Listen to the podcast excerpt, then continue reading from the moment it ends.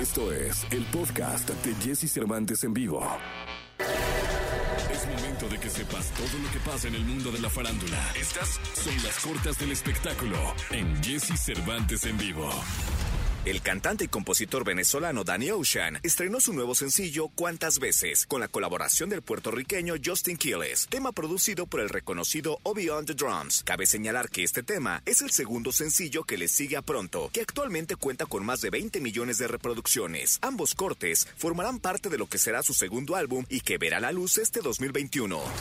Honor a quien honor merece. El venezolano José Luis Rodríguez el Puma recibirá el premio Leyenda de los Latin American Music Awards, que se entregará el 15 de abril en la ciudad estadounidense de Sunrise, situada al norte de Miami. Carol G emocionó a sus más de 37 millones de seguidores de Instagram luego de que diera a conocer la fecha del próximo estreno de su nuevo álbum que lleva por título Kiji 0516.